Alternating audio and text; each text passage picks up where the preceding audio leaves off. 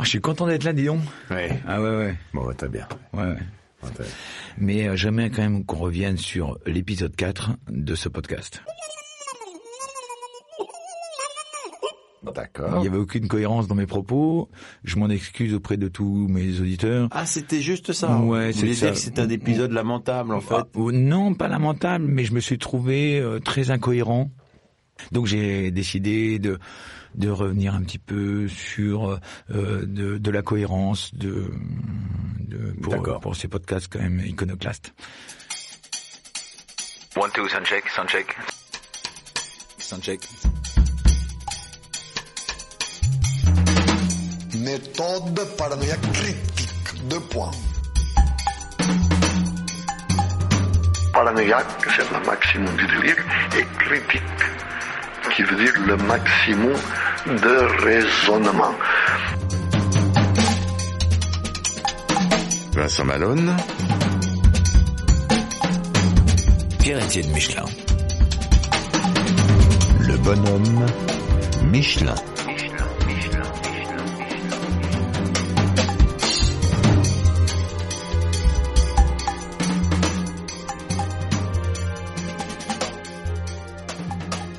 Pierre-Étienne Michelin, bonjour. Bonjour Vincent Malone. Vous revenez d'où? Je reviens de Saint-Germain-du-Bois, en Saône-et-Loire, pour l'enterrement de ma tante. Figurez-vous. Ma tante, Marie-Claire Michelin, était thanatophobe. La thanatophobie, c'est donc la peur de mourir en permanence. Et depuis qu'elle est née, elle a consacré sa vie, elle a donné toute son énergie à préparer sa fin de vie. C'est extraordinaire. La peur de mourir, c'est comme la paranoïa la plus légitime de la vie. Non Oui, Ça y est, il s'endort. mais pas du tout. Je vous écoutais. Donc Marie-Claire Michelin consacre toute sa vie, dès son enfance, à préparer sa fin de vie. Et euh, elle me dit, donc je suis son seul neveu, hein, toute sa vie, elle me dit, à 70 ans, euh, tue-moi. À 70 ans, trouve de la mort au rat, fais-moi... Je veux mourir à 70 ans. Donc elle milite toute sa vie à la DMD, l'association du droit pour mourir dans la dignité, qui milite pour l'euthanasie, pour choisir sa fin de vie, pour choisir sa mort. Et elle fait des directives anticipées les directives anticipées, qu'est-ce que c'est? C'est en fait nommer une personne de confiance en cas d'accident, en cas de maladie grave, en cas de pour euh, pas d'acharnement thérapeutique. Une personne de confiance qui est soit euh, ton frère, ton, ton neveu, euh, ton. Pourquoi mon frère? Euh, Alors, je sais pas. Enfin, euh, une personne de confiance. Non, mais Parce que mon frère ne connaît pas du tout euh, ta tante. non, mais alors oui, oui. Enfin, euh, je, prends- je prends cet exemple parce que je métaphorise. Elle a vachement bien préparé son truc. Sauf que patatrac, patatrac, patatrac, patatrac. Alors là, J'adore ce mot parce que ça fait patatrac, Elle se fait shooter sur un passage piéton à Auxerre par une bagnole, par une petite conductrice très sympa de 69 ans qui a apporté des habits à sa mère, qui avait fait un infarctus le matin, enfin bref. Et là, patatrac, paf, elle part en hélico, paf, paf, coma, paf, réanimation, paf. Génial. Tu vois, le truc, paf.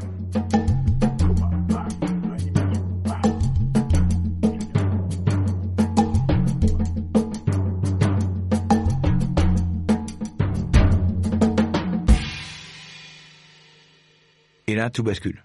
Là, on rentre dans un truc où tout ce qu'elle avait préparé, tout ce dont elle avait peur, lui arrive. Elle avait tellement peur de devenir dépendante, de devenir un légume, que paf, ça lui arrive. C'est génial. Je trouve ça incroyable. On s'est même posé la question, euh, après enquête de police, si euh, elle s'était pas jetée sous la voiture. Non, il n'y a aucun doute. Il n'y a aucun doute. Elle euh, revenait de ses courses. Bon, il pleuvait un petit peu. La chaussée était mouillée. Bref, elle se fait projeter à 25 mètres. Elle a percuté euh, ma tante donc à 49 km heure, hein, exactement 49,75. C'est très précis. Donc elle n'est pas en infraction. hein. Sinon, à 51, c'était un délit, puisqu'on est en ville. Et ma tante, bon, bah, se retrouve euh, dans un état comateux. Elle est dans le coma, euh, réanimation, elle part à Dijon en hélico. Euh, moi, j'arrive le lendemain. J'arrive le lendemain avec la bouche en cœur en disant mais mais pourquoi vous l'avez réanimée? Vous avez pas vu que en fait euh, elle avait des directives anticipées qu'elle voulait pas être dans cet état-là? Pourquoi elle est encore vivante? Alors le, le type me répond un, un truc génial. Vous savez, votre tante, elle arrive à 3 heures du mat en hélico dans une urgence vitale immédiate. On réanime, Serment d'Hippocrate. bien sûr. On va pas regarder dans son sac si elle a fait des directives anticipées pour ne pas la réanimer dans un cas pareil. Du coup, donc je discute avec lui pendant une heure et demie, il m'explique tout, il m'explique les tuyaux, euh, pourquoi, qu'est-ce qu'on lui a fait, et on parle donc de la fin de vie. On se met à parler de la DMD, qu'elle était militante à la DMD, qu'elle voulait pas devenir dépendante et tout ça. Et il me dit, Ben, c'est vachement intéressant et en fait, bah donc je- moi j'étais là, genre, mais en fait finalement les directives anticipées ça sert à rien. Ça sert à rien puisque vous vous en tenez pas compte. alors si, maintenant qu'on l'a réanimée, maintenant qu'elle est stabilisée, si on la débranche, là, aux yeux de la loi, c'est un homicide. Donc il me dit, Par contre, maintenant que j'ai rencontré la famille, que j'ai lu les- vos directives anticipées, que vous êtes la personne de confiance qui peut prendre la décision de la débrancher ou pas, ou, ou de la maintenir en vie, évidemment, si ce soir elle fait une septicémie et une complication, on va pas bouger. On ne va pas bouger. mais il me dit, Vous savez, moi j'ai 17 lits dans mon service. En neurotraumato. chirurgie neurotraumato. Donc euh, c'est que des AVC, que des accidents de moto, que des lésions cérébrales graves. Et il me dit, euh, Sur les 17 lits, j'en ai, euh, j'en ai un sur deux, tous les jours, qui repart les deux pieds devant, qui meurt. Donc ces questions, on les aborde tous les jours avec les familles. et il me dit, Ben, des fois, on a un petit papy de 96 ans qui fait un AVC. On explique à la famille, euh, bon écoutez, euh, dans l'intérêt de tout le monde, je pense que ça sert à rien de s'acharner. euh, Laissons-le partir, parce que les lésions vont être, on peut le réanimer, mais ça va être, ça va être un légume, ça va être difficile pour vous, ça va être difficile pour tout le monde. ça- Et ils sont là, non, non, on veut pas qu'ils partent. Réanimer, réanimer, réanimer, réanimer, réanimer, réanimer, réanimer. donc euh, voilà. Donc euh, forcément je me retrouve avec ma tantinette dans un coma profond et donc euh, très vite, bon, je deviens son tuteur grâce aux directives anticipées. Et ça a duré quatre ans et demi. Après le patatrac, ça a duré quatre ans et demi où bah, c'est un légume et je l'ai enterré ce matin. J'étais en concert hier, soir à Paris, je suis parti ce matin à 6 heures, j'ai enterré, on l'a enterré, c'est génial parce que euh, c'était non mais c'était très sympa parce que euh, c'était une trentaine, tu vois, on n'a pas euh, elle voulait pas, elle voulait pas de cérémonie à l'église, tout ça. Elle voulait, en fait, au départ, elle voulait donner son corps à la science. Mais ça, tu peux le faire que quand tu le notifies par écrit de mon notaire.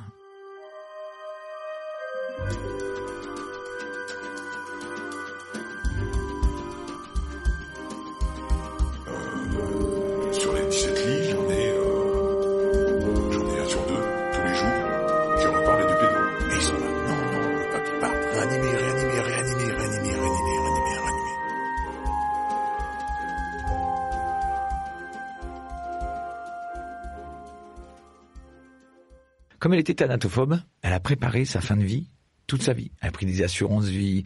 Elle, euh, ma tante, c'était le, le genre de, de, de personne, si tu l'aidais à traverser, euh, paf, elle te mettait dans son testament. tu vois, c'est génial. Elle était vraiment thanatophobe. Mais qu'est-ce qu'elle avait préparé en fait? Qu'est-ce qu'elle a fait par exemple dans sa petite enfance pour préparer sa, mort? Ben, en fait, euh, déjà, leur petit frère, enfin, le petit frère de mon père et de ma tante, à l'âge de 4 ans, ils avaient 8 et 6 ans, ma tante et mon père, et à l'âge de 4 ans, le petit frère meurt d'une ménagite foudroyante. Et là, comme on est... Voilà, il faut pas, il faut, la mort c'est tabou pour les enfants, faut pas les emmener aux enterrements. Bon, on est en 1950, 49, 48. Donc on, on n'emmène pas les enfants aux enterrements, ça se fait pas. Donc en fait, leur petit frère, il disparaît. Sans qu'on leur donne aucune explication. Ils ont juste un vague souvenir de... Euh, ben, il est disparu. Il est disparu, euh, on n'en parle pas. On ne sait pas ce qui s'est passé. Et c'est que bien plus tard, des années plus tard, qu'ils découvriront que leur petit frère de 4 ans est mort d'une ménagite foudroyante. Quand tu es un enfant, quand tu es en pleine expansion, en pleine euh, possession de tes moyens, tu te dis, putain, comment c'est possible ça De disparaître comme ça, paf Et ben en fait, du coup, ma tante fait une tuberculose osseuse, donc elle est handicapée avec des broches dans les jambes euh, pendant 20 ans, une tuberculose osseuse. Et du coup, ça lui confère une espèce de peur omniprésente de mourir, de, de disparaître.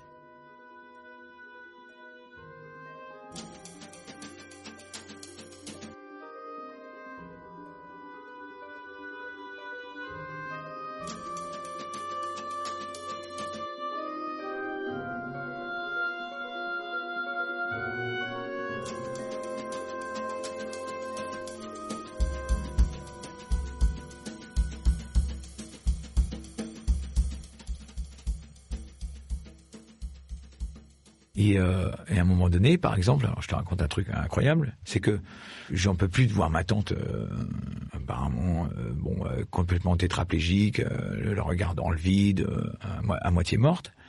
Donc j'appelle la DMD et je dis qu'est-ce que j'ai comme solution? Il me pose la question. Est-ce qu'elle marque des signes de souffrance? Alors, Je dis bah oui oui. la dernière fois elle transpirait, elle était crispée, j'ai senti qu'elle souffrait. Et l'infirmière me dit. Mais non, vous savez, si ça se trouve elle dort bien la nuit et si ça se trouve, ben là, euh, elle a des selles. Donc, euh, en fait, elle marque pas des signes de souffrance permanente. Sinon, j'aurais pu demander de la mettre sous sédation profonde permanente. Alors sinon, j'avais une autre solution, c'était de l'emmener en Suisse, faire un suicide assisté, avec euh, les directives anticipées, euh, tout le bordel. Et, et là, la DMD me dit... Mais ça va être un, un combat difficile parce que ça coûte 12 000 euros. Et en fait, comme t'es tuteur, dès qu'il y a une dépense de 500 euros, tu dois en référer, tu dois avoir faire une requête au juge des tutelles. Il me dit clairement, euh, la nana elle me dit... Vous ne trouverez jamais un juge des tutelles qui vous accordera le fait de dépenser 12 000 euros pour mettre fin à ses jours. Voilà, donc on en est là quoi. On en est là quoi.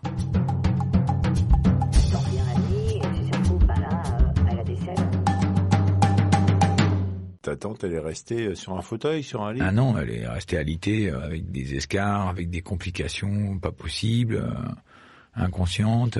Enfin, des fois, on avait l'impression qu'elle comprenait ce qu'on lui disait. On avait l'impression qu'elle était. Euh, c'est comme l'histoire de Vincent Lambert. Cette histoire euh, qui a été très médiatisée. Euh, tu sais, Vincent Lambert. C'est sa femme qui, qui se battait pour euh, mettre fin à ses jours et ses parents étaient contre. Ah. Et la loi a bondé dans le sens des parents. Bon, je comprends, je comprends. C'est une histoire terrible. C'est des sentiments que tant que tu les as pas vécus, tu peux pas les comprendre. Ta tante, pendant quatre ans, elle est restée inconsciente. Elle est, non, au début, euh, quand elle est sortie du coma, euh, elle avait des moments de, de lucidité, de, de conscience. Et un jour, elle m'a clairement dit, dans sa façon de s'exprimer euh, avec beaucoup de difficulté, pourquoi je suis dans cet état, parce qu'elle était, elle avait des fractures partout, hein. Elle avait des fractures euh, euh, tibia, péroné, euh, bassin, fracturé les côtes euh, et surtout euh, traumatisme crânien. Et en fait, elle me dit pourquoi je suis encore en vie? Qu'est-ce que t'as branlé, bordel? Mais c'était c'était limite ça, quoi. Alors je dis oui, rien pu faire. Bon, bah il va falloir s'accrocher, puis mais t'inquiète. Euh... Non, je lui ai pas dit t'inquiète parce que j'aime pas qu'on dise t'inquiète, hein, ça m'inquiète. Donc, euh, du coup, ben, c'est des questions. C'est vrai que c'est des questions qu'il faut qu'il faut se poser, qu'il faut dont il faut parler avec ses enfants, avec euh, ses dignes successeurs. C'est des questions qu'il faut aborder, ouais, à la fin de vie, sans rentrer dans l'extrême de la thanatophobie et passer sa vie entière à paranoïer et consacrer sa vie à préparer sa fin de vie ou sa mort.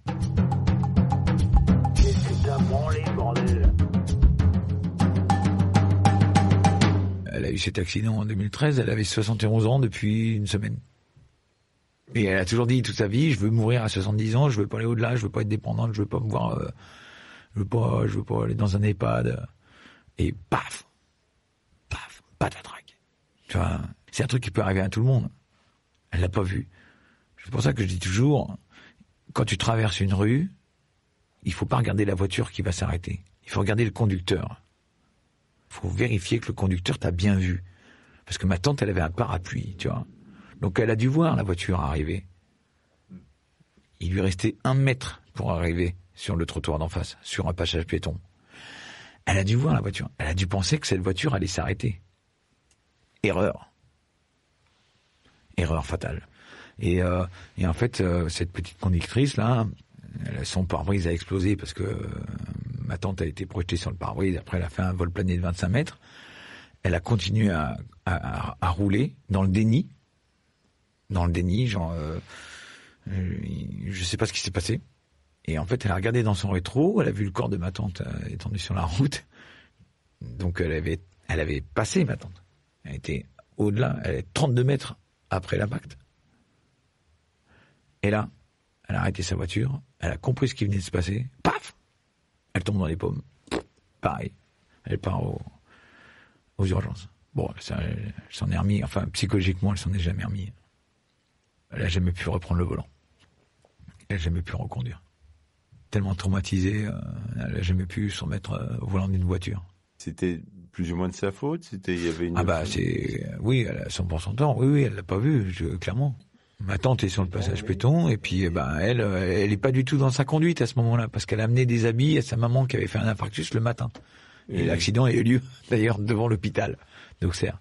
Elle arrivait à l'hôpital et elle était, euh, elle, elle le dit, elle dit, j'étais pas du tout dans ma conduite, je sais, je Donc sais elle fait pas. une grave faute de conduite, quoi. Ah bah elle voit, elle- clairement, elle ne voit pas Un piéton. un piéton. Et Et elle, lui fonce le, elle le percute euh, À fond les ouais, manettes. sans aucun, sans aucun freinage, euh, ouais, Que dalle. à 49, 75 km/h. Elle fonce dedans.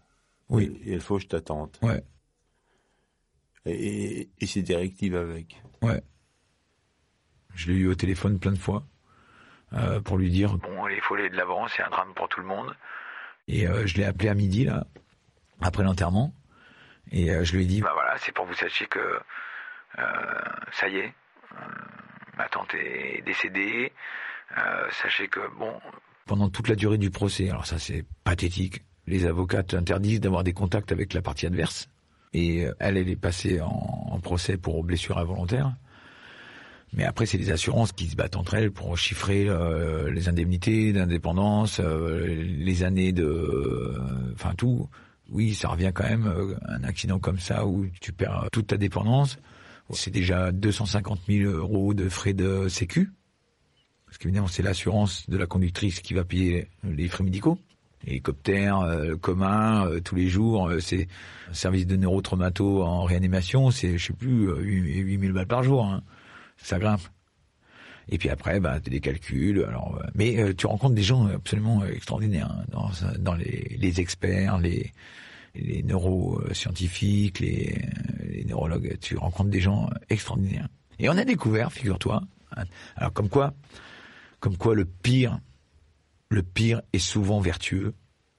Il y a toujours une certaine vertu dans le pire des choses, parce qu'on a découvert en fait, à force de faire des IRM de son cerveau pour la soigner, pour essayer de faire en, en sorte que, on a découvert qu'elle avait, en fait, de naissance, une atrophie corticale. C'est une atrophie corticale, c'est le dégénérescente. C'est-à-dire que c'est le cervelet, ou je sais plus quelle partie du cerveau, qui se rétracte au fil des années. Donc en fait, si elle n'avait pas eu cet accident, ma tante, à 75 ans, 78 ans peut-être, elle aurait commencé à, à perdre euh, la parole, elle aurait commencé à devenir euh, grabataire et dépendante, sans qu'on comprenne pourquoi. Donc elle serait partie en HP, parce qu'elle est euh, délirante, incompréhensible, violente, on ne sait pas.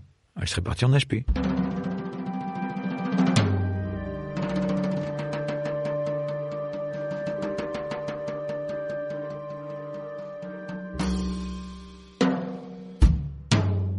Du coup, elle est partie comment? Elle est partie, bah, en fait, euh, elle avait une hydrocéphalie importante. C'est de l'eau dans le cerveau, en fait, qui comprime le cerveau. Puis, bah, petit à petit, en fait, euh, il y a tellement de pression intracrânienne que tu finis par perdre tout. et la déglutition, les deux derniers réflexes que le cerveau gère, c'est la déglutition pour manger, donc le système digestif, et la respiration, le cœur. Et puis à un moment donné, ben il y a tellement de pression sur le cerveau que même ça, euh, il peut plus, il peut plus gérer quoi. Au final, pour toi, c'est quand même été plutôt un soulagement. Ah bah évidemment, c'est une, une délivrance. euh, C'est des... j'ai dit euh, ça y est, enfin. Ouais, bien sûr. Ah bah oui, bien sûr, ouais, bien sûr, bien sûr. ouais. Et tu penses qu'elle a vécu un calvaire pendant cinq ans ou... La première année après l'accident, oui, c'était un calvaire parce que elle était consciente de son état. Elle était consciente de son état. Après, ça s'est dégradé, elle me reconnaissait plus, on pouvait plus parler. Et après, je sais pas. En fait, je sais pas si après elle était consciente. Mais ça, c'est des questions qu'on qu'on se posera toujours. Je te prends un exemple. Un jour, je fais une intervention euh, à la batterie dans un IME de jeunes polyhandicapés. Et puis, il y a une jeune fille de 14 ans qui est là, Aurore, elle s'appelait, qui avait fait un AVC deux ans auparavant. Et elle était dans un, état, euh, voilà, pas tétraplégique.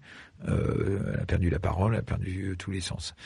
Et euh, alors, pardon, mais j'ai toujours des frissons quand je raconte cette histoire parce que incroyablement, quand j'ai commencé à jouer de la batterie, c'est une gamine qui faisait de la danse, qui faisait, euh, qui écoutait beaucoup de musique, qui faisait du sport, qui était hyper euh, vivante. Et quand j'ai commencé à jouer de la batterie, eh ben, on a senti dans ses yeux qu'il y a eu un tout petit, un éveil avec un, un tout petit rictus et elle a essayé de bouger pour, et on a senti qu'elle s'est un peu dressée comme si elle voulait se lever et danser. Voilà, évidemment, euh, les, les éducateurs qui étaient là l'ont détaché de son fauteuil et, et on- l'ont porté pour, pour qu'elle... Et te jure qu'il y avait, dans ses yeux, il y avait quelque chose. Donc en fait, tu peux pas savoir le degré de conscience qu'un un, un post-AVC, qu'un neurotraumatisé peut avoir.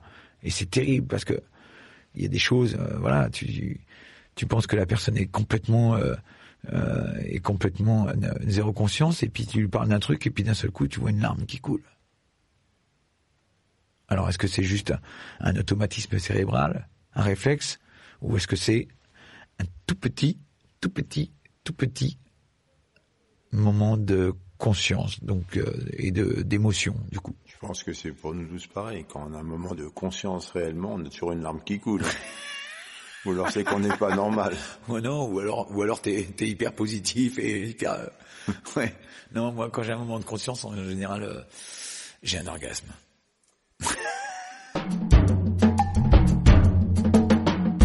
Pierre-Etienne Michelin, merci. Merci, Vincent. Et à bientôt pour un sixième épisode. Ouais, bah ouais, si tu Oui, veux. pour expliquer que celui-là était pas bien, peut-être.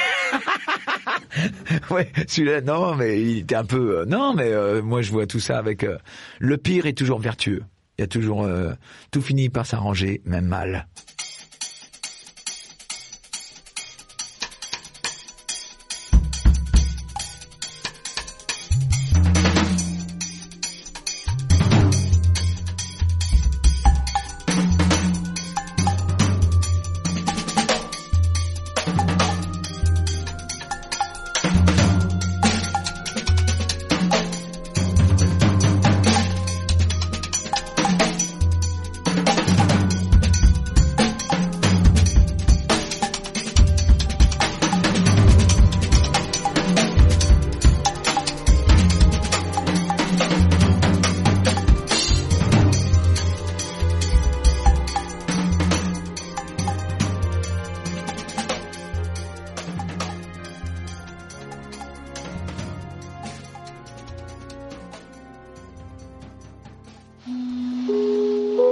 C'était une émission du Poste Général. Hi, I'm Daniel, founder of Pretty Litter. Cats and cat owners deserve better than any old fashioned litter. That's why I teamed up with scientists and veterinarians to create Pretty Litter. Its innovative crystal formula has superior odor control and weighs up to 80% less than clay litter. Pretty Litter even monitors health by changing colors to help detect early signs of potential illness. It's the world's smartest kitty litter. Go to prettylitter.com and use code ACAST for 20% off your first order and a free cat toy. Terms and conditions apply. See site for details.